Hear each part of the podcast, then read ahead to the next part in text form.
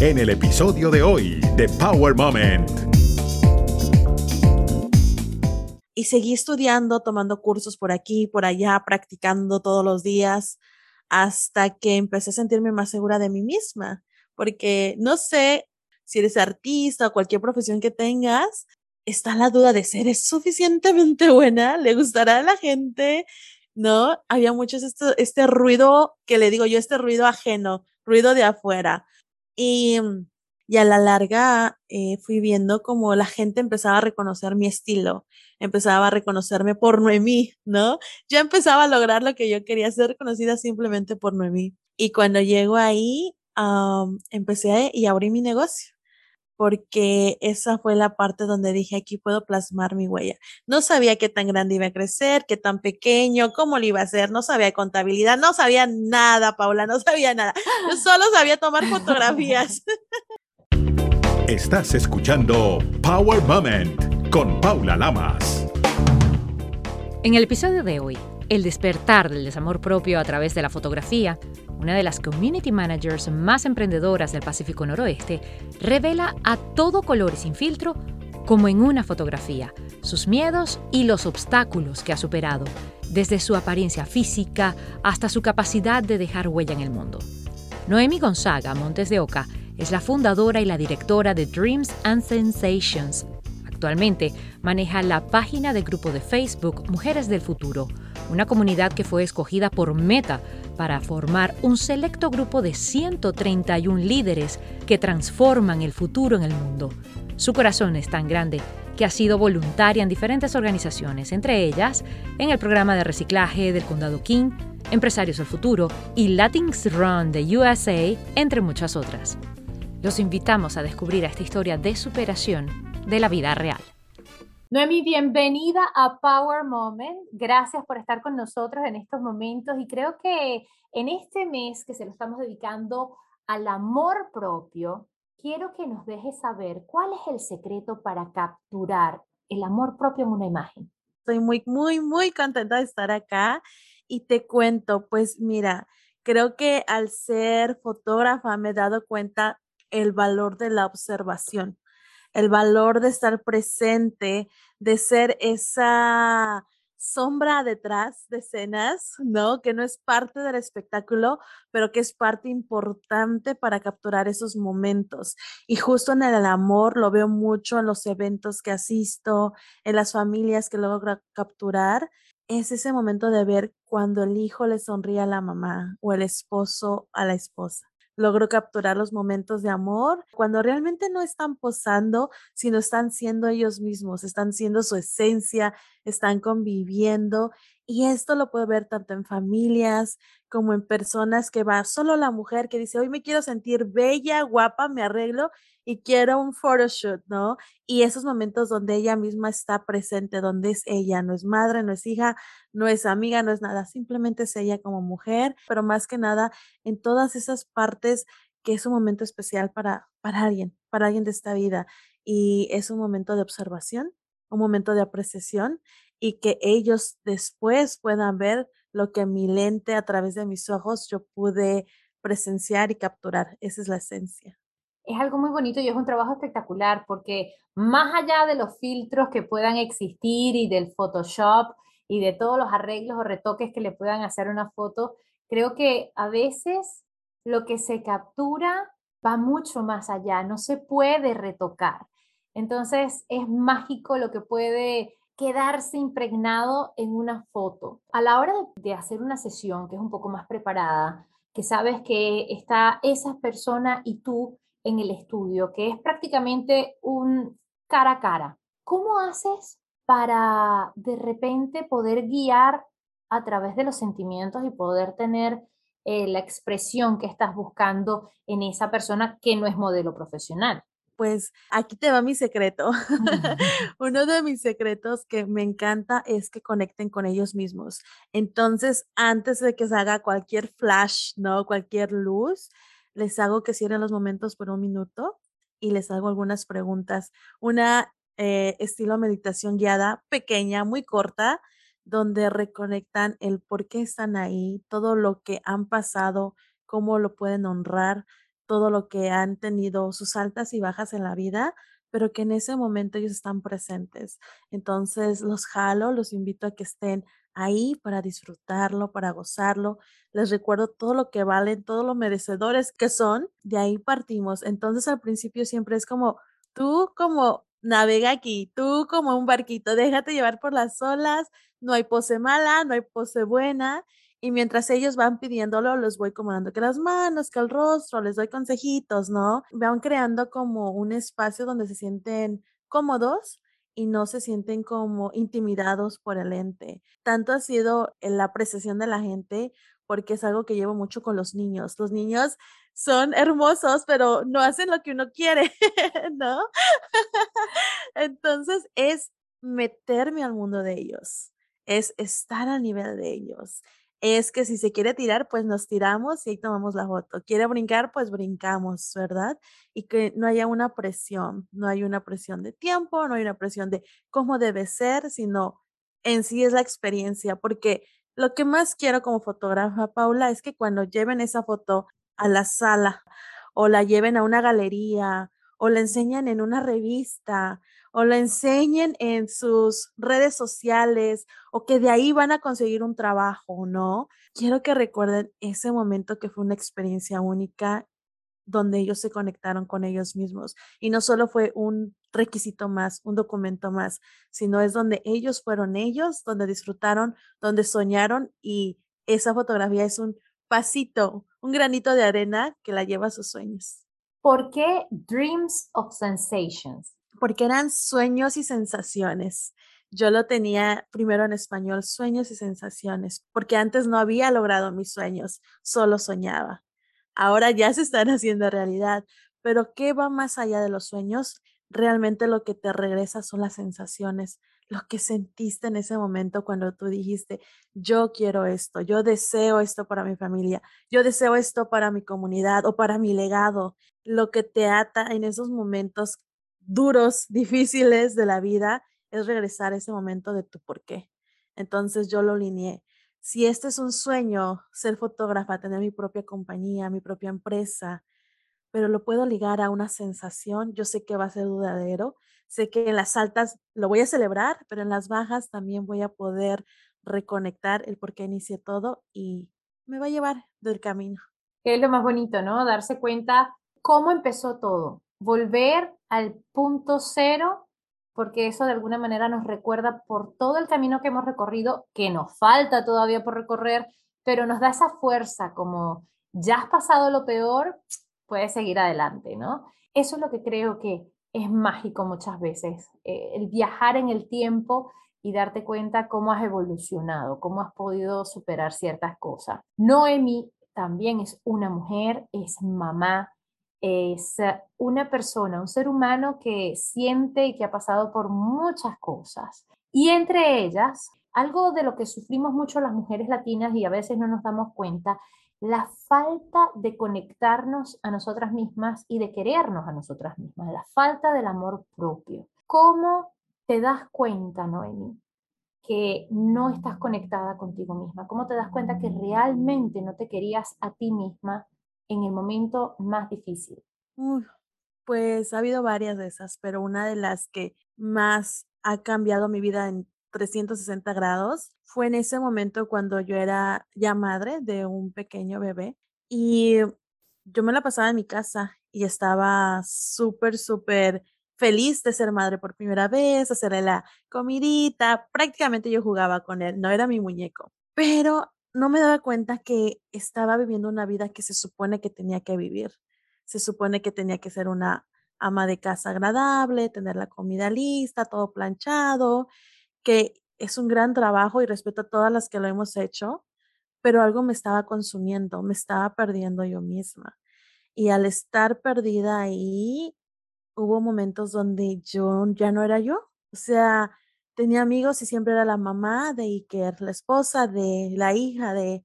Y nadie me llamaba por mi nombre, nadie decía Noemí, simplemente Noemí, nadie. Entonces llega un momento en mi vida donde dije, yo sé que estoy destinada a algo más. Lo sabía, no sabía qué, pero lo sentía. Pero me recordé y mi motivo fue mi hijo. Yo dije, yo creo que cuando él crezca, diga, mi mamá es esto. No sabía qué, pero yo no quería que fuera mi mamá, es la señora enojona que se la pasa gritándome aquí en la casa. Yo no quería eso. Yo quería, mi mamá es esto, aquello, aquello, y más que nada crear ese orgullo. Como fue pasando los años, no fue tanto el orgullo para él, sino abrirle y romperle las cadenas que no quería que él rompiera después de grande. Yo tenía y yo quería y yo decidí romperlas por él. En ese momento de mi vida fue hace varios años, pero fue cuando decidí hacer mi instructora de Zumba. Y yo bien animosa porque yo ya iba a clases, era como mi momento de ser libre, de momento de ser yo, donde era Noemí. Yo buscaba ese espacio, ¿verdad? Pero ¿qué pasa? La gente y las mujeres bien lindas me vieron como ese entusiasmo y me vieron que tenía la capacidad de ser instructora y me animaban. ¿Y por qué no te haces instructora? Y ya ves, uno tiene su propia duda. No, ¿cómo crees? No. Y yo siempre he estado llenita, entonces no era como el modelo típico de una instructora de zumba, pero me sabía mover, ¿no? Me sabía bailar, las hacía sudar, decía yo. Como buena latina. Exacto.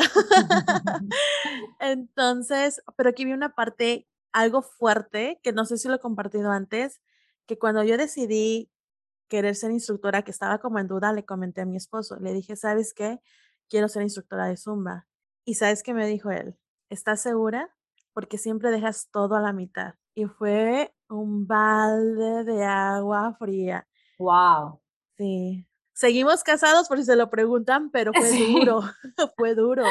Porque en el momento lo rechacé, o sea, ¿cómo te atreves? ¿Qué crees? No, pero yo como tímida, o sea, ni siquiera me atreví a responderle, ¿no? Y tuve que ser brutalmente honesta conmigo misma. Dije, ¿será? O sea, ahí fue cuando empecé a curiosear, ¿no?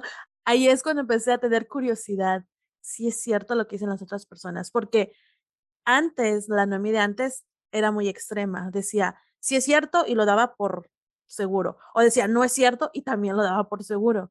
Entonces, cuando llegué a ese medio de preguntarme de, ¿será que tiene algo de razón? ¿Será que no? Obviamente no le decía porque mi orgullo y esos momentos no, no era algo así, pero dije, sé brutalmente honesta contigo mismo. Y empecé a pensar, a reflexionar y dije, cierto, hay muchas cosas que he iniciado y que las he dejado a la mitad.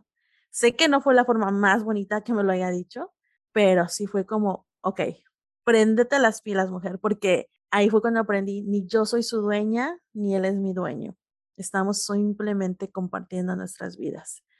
Y dije, si yo no hago por mí algo y por mis hijos, mañana Dios sabe qué pasa y yo aquí me quedé viendo novelas, viendo Netflix. Solo mm. salía a la calle a tirar la basura y era todo lo que hacían todo el día. ¿No? Y obviamente, el que hace la comida, pero no veía la calle, no veía el cielo. Y en este estado tan hermoso. Entonces en ese momento dije, ¿sabes qué? Lo voy a hacer.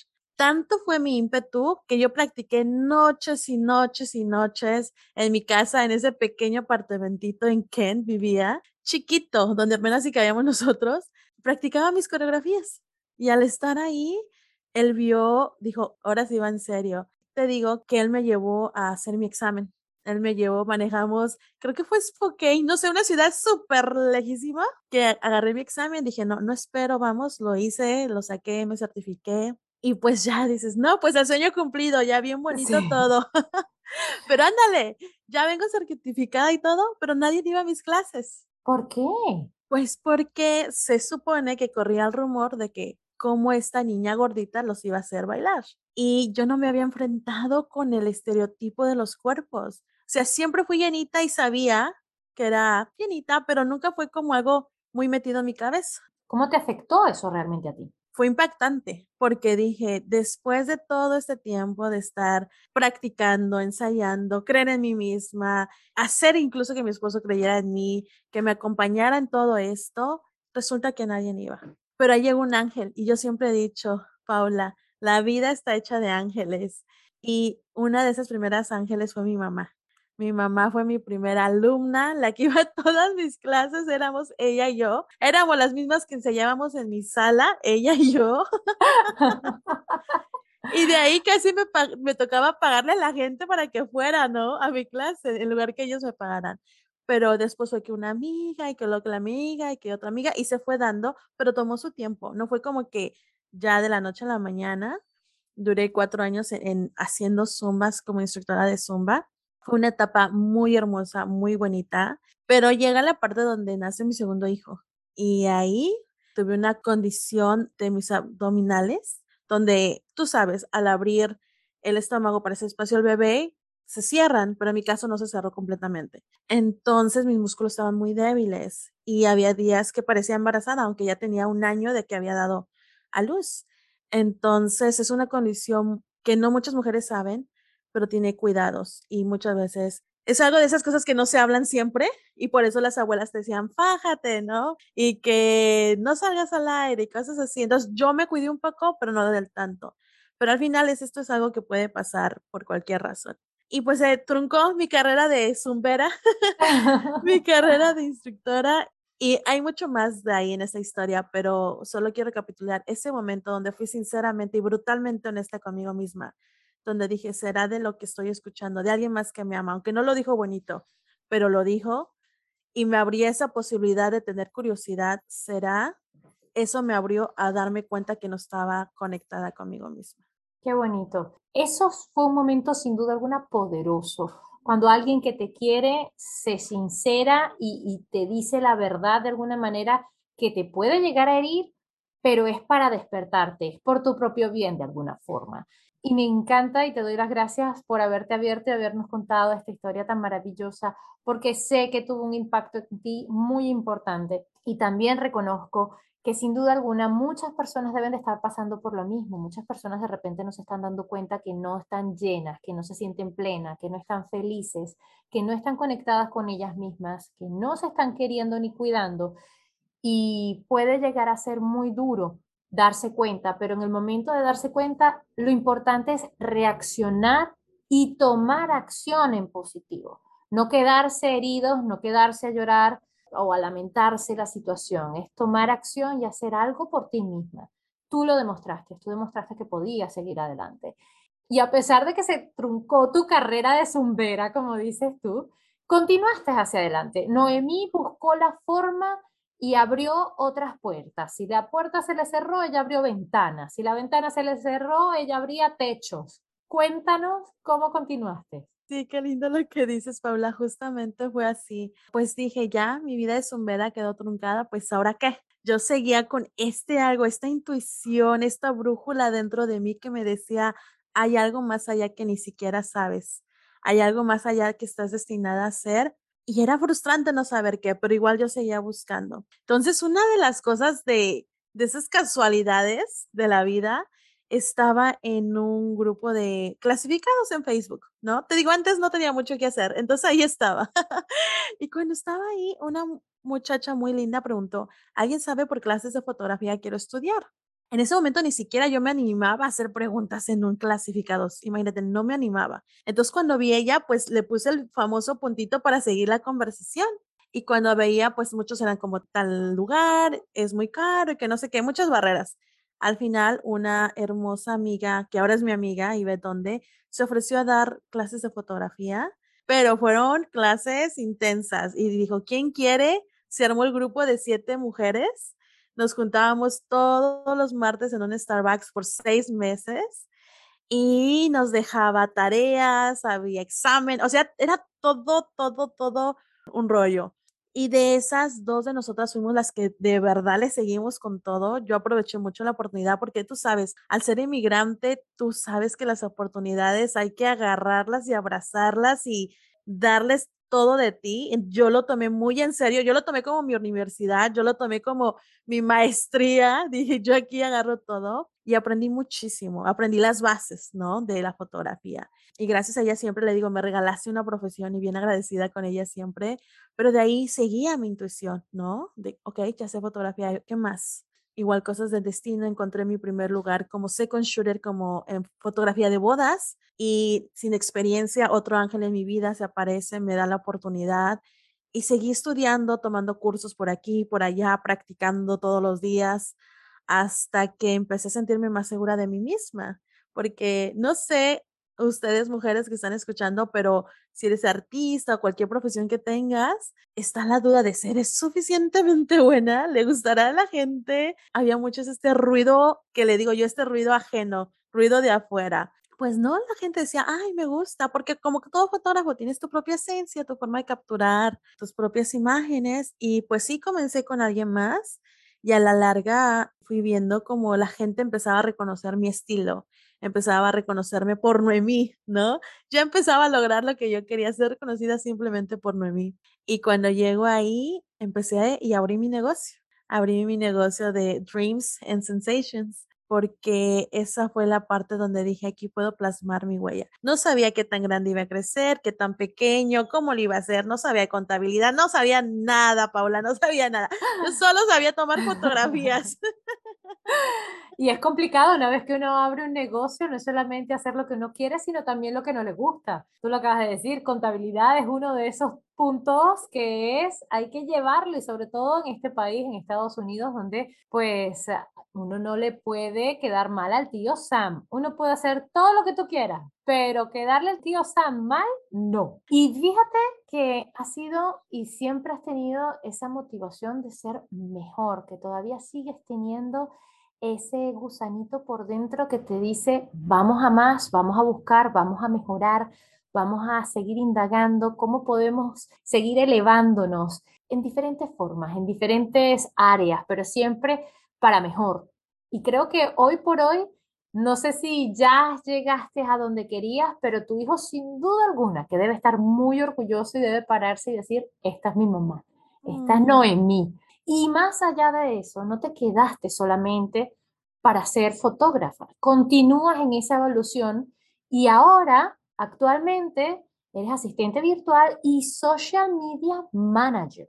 O sea, estás, como dicen, en donde tiene que ser, en las redes sociales. El ser fotógrafa y el tener este background, esta experiencia contigo, te da una ventaja que no la tiene todo el mundo. Porque todos somos fotógrafos ahora con el celular en la mano y con los filtros, pero eso tiene su chiste, tiene su gracia. Pues sí, sin saber lo que iba a ser el boom de las redes sociales, ¿verdad? Fue como ahora es una gran ventaja y te cuento, yo inicié realmente desde la high school. De la high school yo traía mi camarita, tenía mi canal de YouTube, así que ahora me digo, ¿por qué no seguir, no? Pero es algo que siempre me gusta contar porque siempre traemos esta intuición. Y sí, como me, tú bien lo dices, empecé con hacer fotografía y viendo más allá, viendo cómo crecer, cómo mejorar. Y una de las cosas que aprendí, Paula, dentro de esto fue el voluntariado. El voluntariado me ayudó muchísimo porque pude ser yo, pero en una forma expansiva. Fui con muchas organizaciones, aprendí de ellos, espero les pude contribuir por igual y de ahí aprendí bastante, pero me di cuenta de esa estrategia cuando yo accionaba por mí, mi mundo era pequeño. Era suficiente, pudiera ser, pero era pequeño. Cuando accionaba por mí, mi familia iba creciendo, pero aún así sentía yo que podía dar más. Y cuando ahora acciono por la comunidad, es fabuloso, porque esas voces, esos miedos, esas cosas que nos dijeron de niños, cada vez se van haciendo más chiquitos y ya no los escucho tanto, porque estoy tan ocupada, enfocada en servir a la comunidad que esas vocecitas que me dicen, no puedes, o no eres suficiente, o no mereces, y esas cosas, ya no me hacen tanto ruido. ¿Me pasa? Claro, soy humana. Hay veces que dudo de mí mismo, hay veces que pasa, claro que sí, pero ya no es tan frecuente como antes. Entonces, una cosa llevó a la otra. Empezó el mundo del voluntariado y ahí vieron mis habilidades.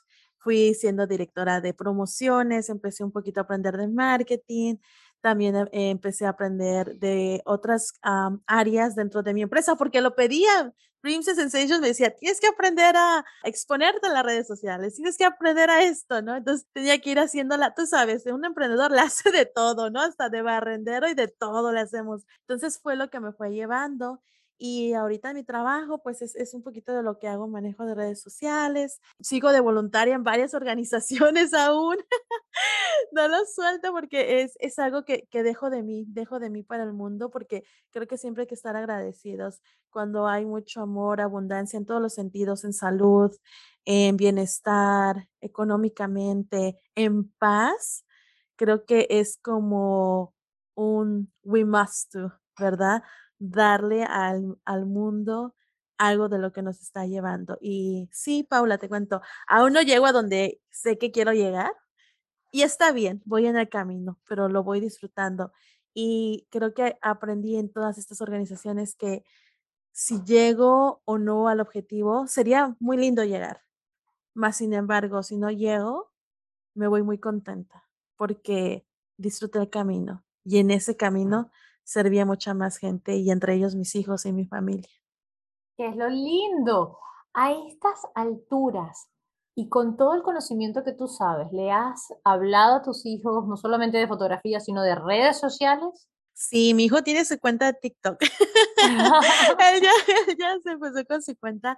Les he hablado, en un principio, voy a ser bien honesta, yo estaba como no celular, no tableta, porque era lo que escuchaba de mi generación más arriba, mis padres, mis abuelos, mis tíos. ¿Cuántos años tienen tus hijos? Uno tiene nueve y el otro tiene cinco. Pero también llegaba, era como muy extremo, Paula. No sé si a ti te pasa o has, has visto en la comunidad, al menos la era más o menos millennial, que tenemos esta generación donde, ¿cómo es posible que usen tabletas? ¿Cómo es posible que usen celular? Yo solía decir, no, pues no, porque, ¿qué van a decir? Pero tengo la otra generación, mis primos, mis, ¿cómo es posible que no tengan tableta? ¿Cómo es posible que no saben qué es Instagram, no? Entonces era como que, ¿a quién hago caso? ¿Dónde, ¿Dónde navego en este mundo, no?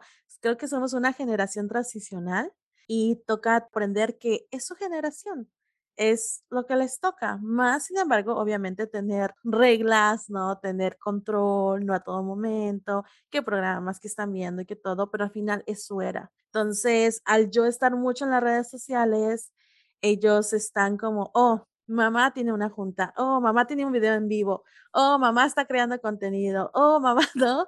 Ya es algo tan común y tan normal para ellos que, que aprecio, porque no sé si un día esto llegue a ser su carrera o no, no lo sé, pero al menos ya tienen esa ventaja. Y tú sabes, en un mundo donde tienes una pequeña ventaja, vale muchísimo.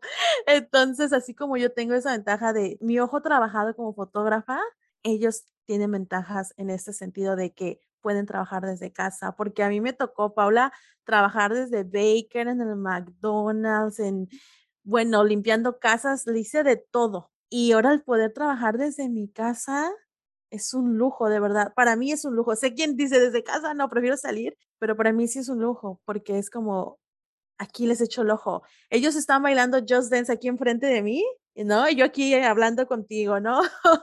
o yo este, tomando una reunión o haciendo lo que tengo que hacer, pero también creo que dentro de justamente la organización que estoy, tienen un propósito muy bello y eso razona conmigo, porque yo me he perdido muchas veces, me he perdido muchas veces como mujer en mi esencia y me he desconectado donde mis valores he visto pues entre la espada y la pared, donde se puede dar más importancia a otras circunstancias, que el dinero, que el tiempo, que la fama, que no sé qué, pero al final es desgastante, no es duradero porque no conecta contigo.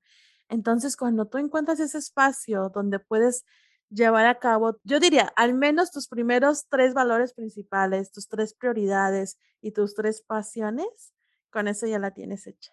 ¿Cómo haces para reconectar contigo cuando por algún motivo o razón te haces unplug? Hay varias formas, pero una de las formas es cambiar la posición de mi cuerpo.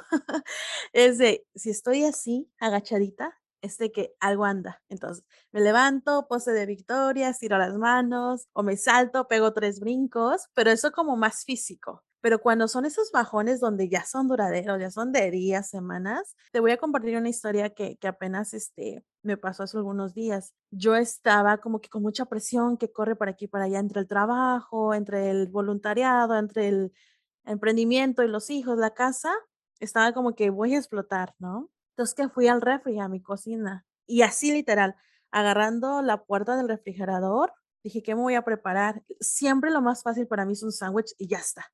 ¿no? Se acabó, ¿no? Pero cuando estaba ahí dije, yo sé, o sea, ahí fue cuando entra esta parte de estar practicando al reconectar con uno misma, dije, yo sé que esta no es la opción más saludable, yo sé que estoy a punto de hacerlo. Esa pausa, así de dos, tres segundos, Paula es súper poderosa, porque dije, si sé que no es la mejor opción, pero aún así lo voy a hacer, ¿por qué? Y ahí usé mi estrategia que he aprendido en estas organizaciones de los siete por qué cuando estoy a punto de tomar una decisión o hacer algo, preguntarme por qué siete veces.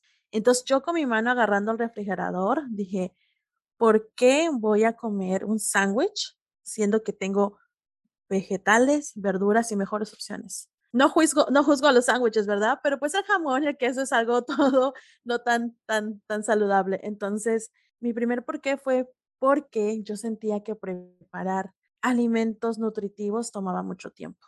Dije, ok, Noemí, ¿por qué preparar alimentos nutritivos toma mucho tiempo? Y empecé esta el por qué y respuesta, respuesta, respuesta, hasta que llegué al tiempo y de esa última pregunta fue que yo podía ser más valiosa haciendo lo que los demás esperaban de mí que hacer las cosas que yo misma esperaba de mí. Y en ese momento dije, pues una más, una, un por qué más. Y ese por qué más fue, realmente ni siquiera estaba haciendo las cosas que otros esperan de mí, sino yo estaba haciendo las cosas que yo creía que otros querían de mí. Y pum, explotó, ¿no? Explotó mi cabeza. Dije, ¿en serio, Noemi? Estoy accionando donde ni siquiera he preguntado qué esperan de mí ni siquiera he tomado ese tiempo, simplemente estoy haciendo lo que yo creo que ellos esperan de mí para sentirme valiosa, merecedora, que soy capaz, de que las puedo, ¿no? Y dije, eh, ok, aquí, aquí hay un área de crecimiento, ¿no? Claro, me sentí terrible, me, fue, fue ese otro momento donde tuve que ser brutalmente honesta conmigo misma, me sentí terrible, pero dije, ok, paré, agarré una libreta, me puse a escribir, a escribir, a sacar todo y cuando me di cuenta que he estado desperdiciando mi tiempo, Paula, haciendo cosas que otros esperan de mí, ¿qué significa de mí misma? Pues significa que yo igual he estado haciendo cosas que yo creo que yo quiero, pero nunca me he sentado y me he preguntado qué realmente quiero. Y pum, ¿no? Mi corazón así, palpitando, palpitando, palpitando. Y llega ese momento donde volteo a ver a mis hijos y como que te quitan una venda. Los vi más llenitos, más cansados, digo, ¿cómo yo como madre o como ejemplo, como líder, les pido que cuiden su alimentación, que hagan ejercicio si yo no lo estoy haciendo? No puedo. O sea, ¿con qué cara? Más que pedirles y mandarlos, es yo ser el ejemplo.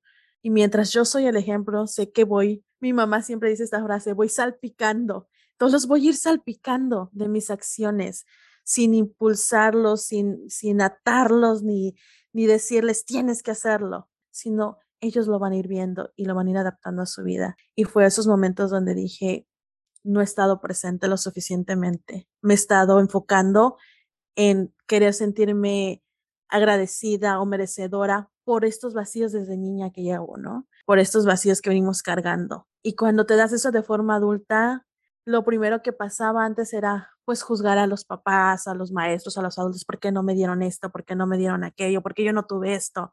Pero ya siendo la mujer madura, digo, sé que mis padres me dieron lo que más pudieron, con el amor más grande y con todos los recursos que en ese momento tenían. Yo sé que no lo hicieron por un mal, no porque no lo quisieran, ¿no? Pero en ese momento de juventud era porque no me quieren, no soy lo suficiente, no lo merezco. Y estas cosas uno las va arrastrando con los años, pero en esta mente donde uno empieza a decir, no, no es así, simplemente ellos dieron lo mejor que pudieron, ahora como adulta me hago responsable y si yo quiero tal cosa, pues yo me la consigo, yo le trabajo, yo le echo las ganitas y yo misma me lo doy. Y fue una parte súper sanadora porque a partir de ahí empecé a unirme a un grupo donde salíamos a caminar, a correr, y en mi vida decía, yo jamás voy a correr. Pues llegué a correr mis 5K y caminatas así poco a poco que fui dando, pero todo esto no hubiera sido posible sin tener esa pausa. Entonces, regresando a tu pregunta, ¿cómo yo me enfoco y me doy cuenta y me reconecto? Es pausando, simplemente pausando. ¿Cuál es el superpoder de Noemí? Hay uno, soy muy generosa soy muy fácil de ponerme en los zapatos de otra persona. Siento tener un sexto sentido, algo de ser esa mediadora, de veo las cosas desde varios puntos de perspectiva y trato de no hacer juicios. Trato, te digo, porque soy humana, ¿no? es algo que voy trabajando. Otro es calidad humana. Siento y sé y Estoy 100% segura de que todos valemos por lo que somos seres humanos, sin importar nada, nada más, si pelo corto, pelo largo, nada. Todos, todos valemos y todos merecemos amor, cariño, paz y toda la abundancia que hay en este mundo. Y sé que este mundo y todos sus recursos es para todos. Claro, hubo que haber fronteras, tuvo que haber estados, tuvo que haber, pues para organizarnos, porque somos muchos, ¿no? Nos tenían que organizar, pero el mundo entero es de todos. Y sé que cada persona tiene su propio talento, su propia luz y tiene su misión en esta vida. Y siempre cuando una persona me permite entrar en su mundo, es un gozo para mí. Es un gozo porque aprendo tanto de otras formas de vida y eso me llena. Para nosotros ha sido más que un gozo, para nosotros ha sido un placer y un orgullo y un honor haber podido conversar contigo estos minutos y podernos llenar de tu luz. Todas esas experiencias que has vivido, quienes estén conectados en este momento a Power Moment, seguramente van a estarse identificando y encontrando herramientas o inspiración para poder levantarse y conectarse con ellos mismos y amarse a ellos mismos, hombres o mujeres. Todos tenemos que empezar por allí.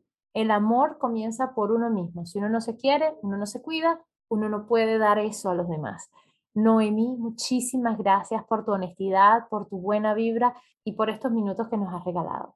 Un placer, muchas gracias por el tiempo, el espacio y a todos los que nos escuchan, gracias por darnos estos minutos que sabemos que el tiempo es el mejor regalo que alguien puede dar o recibir. Gracias, estoy realmente complacida. Power Moment no se hace responsable por los comentarios emitidos por los invitados. Recuerda seguir a Power Moment en las redes sociales, arroba Power Lamas, en Twitter e Instagram y en Facebook, Power Moment with Paula Lamas. Esta es una producción de GGSI.